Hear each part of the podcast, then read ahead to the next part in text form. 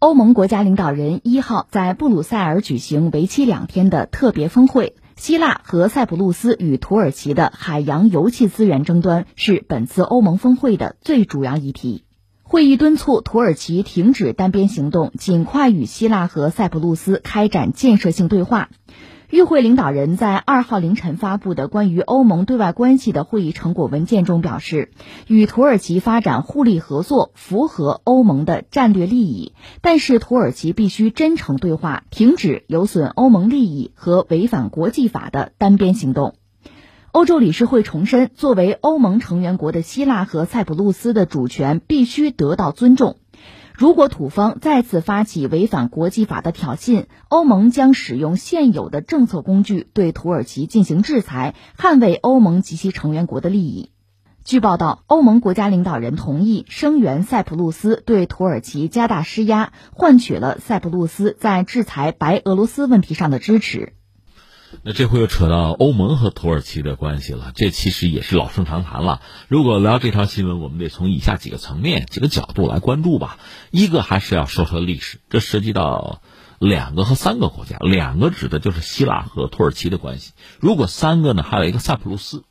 希腊和土耳其呢，从历史上讲，你要说世仇，这一点也不夸张，因为从文化、宗教历史上，他们就对立的。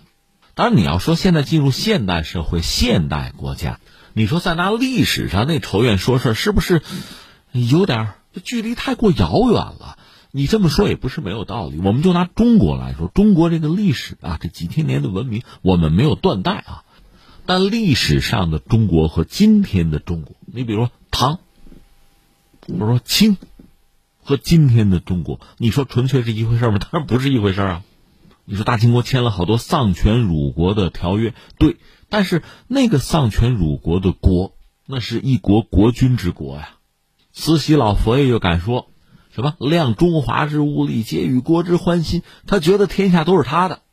实际上，大清国这帮统治者，你说英国人吧，在他们眼里算蛮夷，这蛮夷还挺厉害，我谈动不了。但是他也不认为就是中国大清国朝廷，这跟英国就能平等。他蛮夷啊，他怎么能跟我平起平坐呢？所以你看这个，呃，鸦片战争就第一次鸦片战争到一八四二年，中国打输了，跟英国不签了个约吗？南京条约吗？对于很多封建士大夫来讲，真正不能接受他不是割不割香港，是中国的大皇帝和英国那个什么女王金毛杨妇，居然在这个合约里是并列关系，这是没法接受的。所以你看，很多落后吧，它是观念上、是见识上的东西。扯远了，扯回来哈。但我们要说什么呢？是今天和昨天它不完全是一码事，但历史你又不能割裂它。不是说我现在成为一个现代化的国家了，我认同今天的国际秩序，以前的账就完全归零了，就没有了，完全忘记了，不可能啊！忘记历史就意味着背叛嘛。这不是中国人这么认为，这全世界几乎是一个共识啊，所以我们就说，在历史上有很多仇怨。你比如希腊和土耳其，其实你仔细想想，那是古代的希腊和奥斯曼土耳其啊。你那么说哈，今天作为现代国家，又都是这个联合国里面的成员，大家能不能好好相处呢？这个时候，历史上的很多问题呀，铁和血呀，就在发酵，就在起作用。双方要达成一个正常的关系就很不容易，更何况在现实世界里还有很多利益上的纠葛。这就说到塞浦路斯，呃，在一九七四年，等于希腊和土耳其就干了一仗，就围绕着塞浦路斯的这个问题。那塞浦路斯本身呢，那上面既有希腊族人，也有土耳其族人，他们的背后就是希腊、土耳其两个国家的支持吧。所以到最后就兵戎相见了，土耳其直接出兵了，而且土耳其和希腊还干了一仗。有意思的是，他们可都是北约成员。咱把联合国扔在一边，就说北约。这个朋友圈带头大哥是美国呀，也控制不住就打了。最后呢，所谓北塞浦路斯土耳其共和国就成立了。就塞浦路斯的北边，大概相当于这个岛吧，那是个岛嘛，百分之三十七左右的这个版图吧，成立一个北塞浦路斯土耳其共和国，就土耳其族啊。他们在那里闹独立，背后是土耳其支持嘛？全世界只有一个国家承认这个所谓北塞浦路斯，就是土耳其承认。那塞浦路斯等于说这个国家就割裂了，一直到现在就这个状况。那你说塞浦路斯作为一个国家对土耳其那能满意吗？当然愤恨啊。那么塞浦路斯和希腊就站在一起，那拿土耳其就是当敌人的。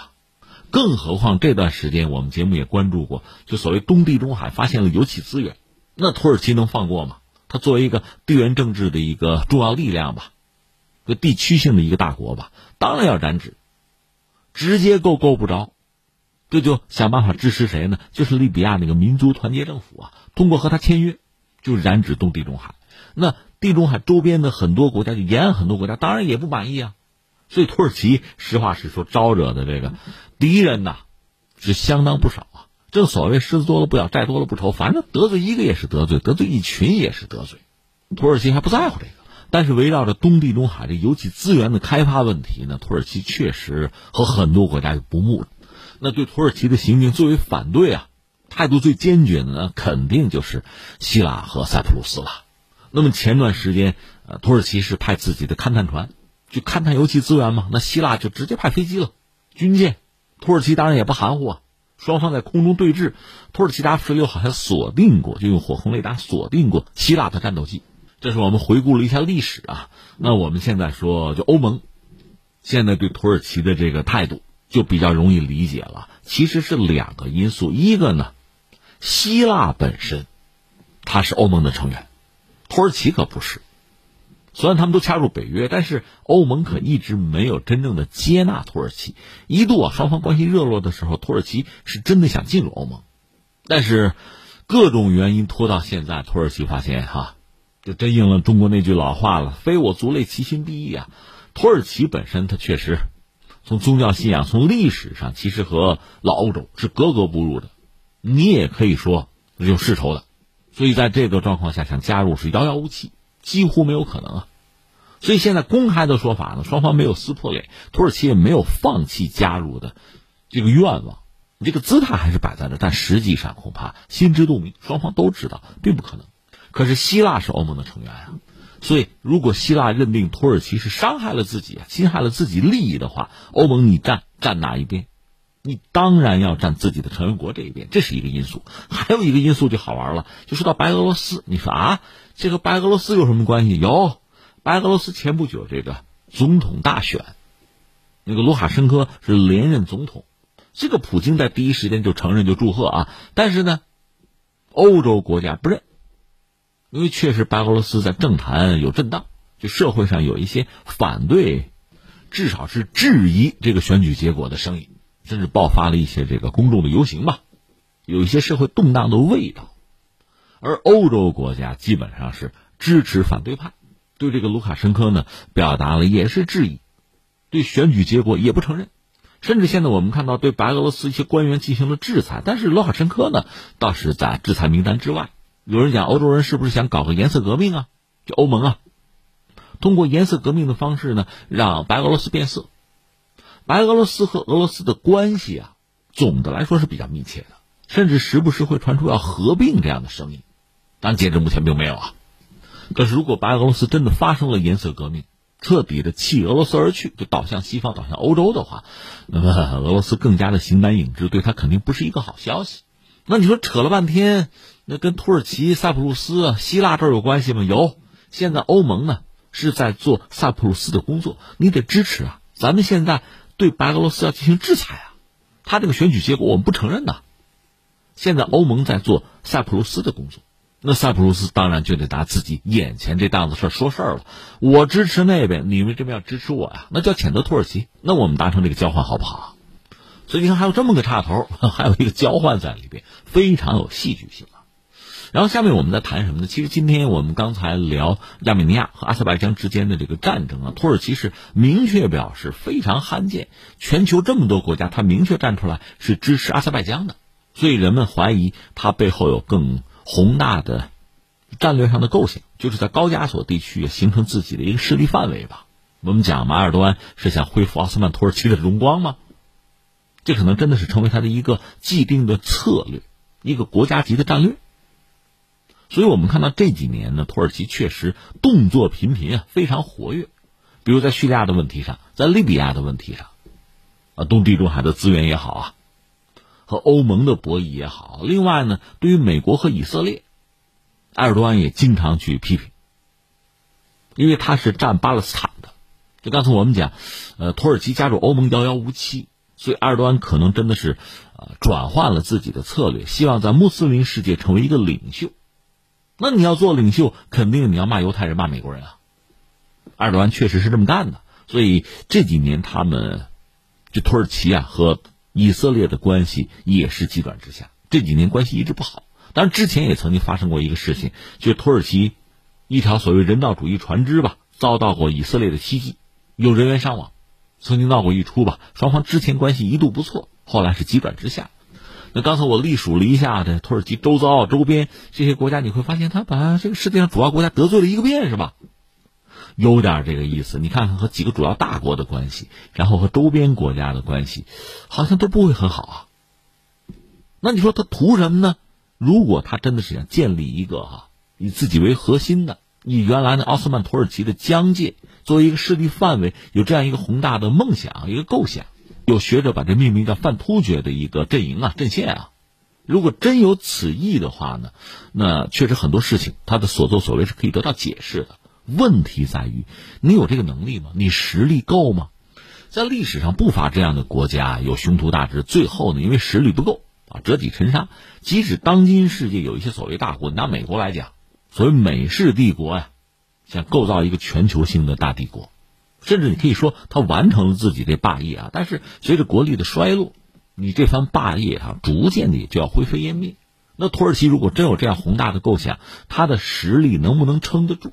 我们讲了嘛，在去年和美国的博弈之中，就土耳其本身经济结构上的一些弱点，其实暴露无遗。它有它很脆弱的一面，但另一方面呢，它确实没有放弃四处出击。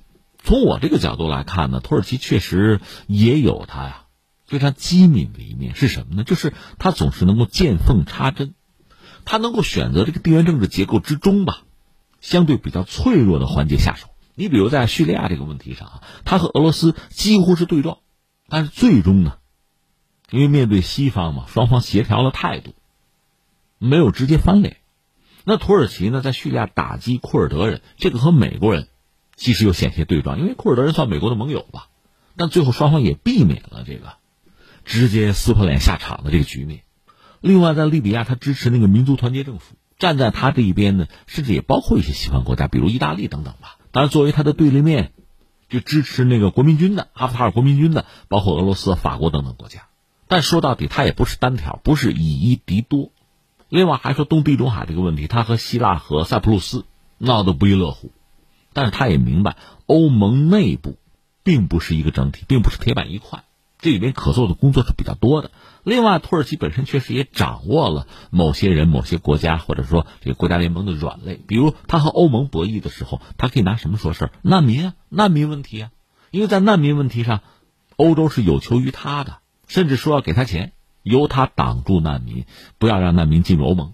本来这是有协议的。土耳其一方面指责欧盟说话不算数。钱没有给够，另一方面，前段时间也曾经试探性的开门放难民到欧洲去，这给欧洲人带来很大的恐慌，压力很大。因为有难民问题摆在这，欧洲人恐怕也不好彻底的和土耳其闹翻。虽然这次说支持希腊和塞浦路斯啊，如果土耳其再次违反国际法，我们就要进行制裁。你制裁一个试试，那边会放难民的。另外就说和美国人的博弈，包括和俄罗斯的博弈。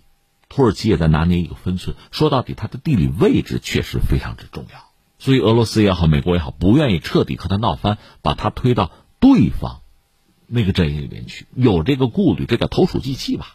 土耳其正是利用自身的这样一些优势，也看准了对方的一些弱点，才能够做到见缝插针。但问题在于，一个是他国力毕竟有限。其实经济上短板很多，再就是你这种四处出击、多线作战，都不是两线作战，多线作战啊，这么搞下去的话，这种消耗其实就对于一个国家来讲，是很大的麻烦和问题。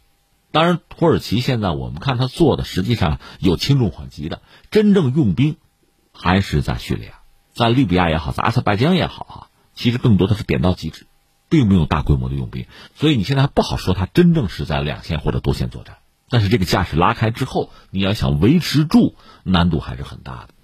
更何况，如果埃尔多安是想通过这种方式吧，就是振奋自己国内的民心士气，拉抬自己在政治上的支持率。那你一定要给自己拿回一些真正的利益、真金白银的东西啊，这个难度就更大了。所以他其实也是在走险棋啊，你也可以说这就是一场豪赌啊。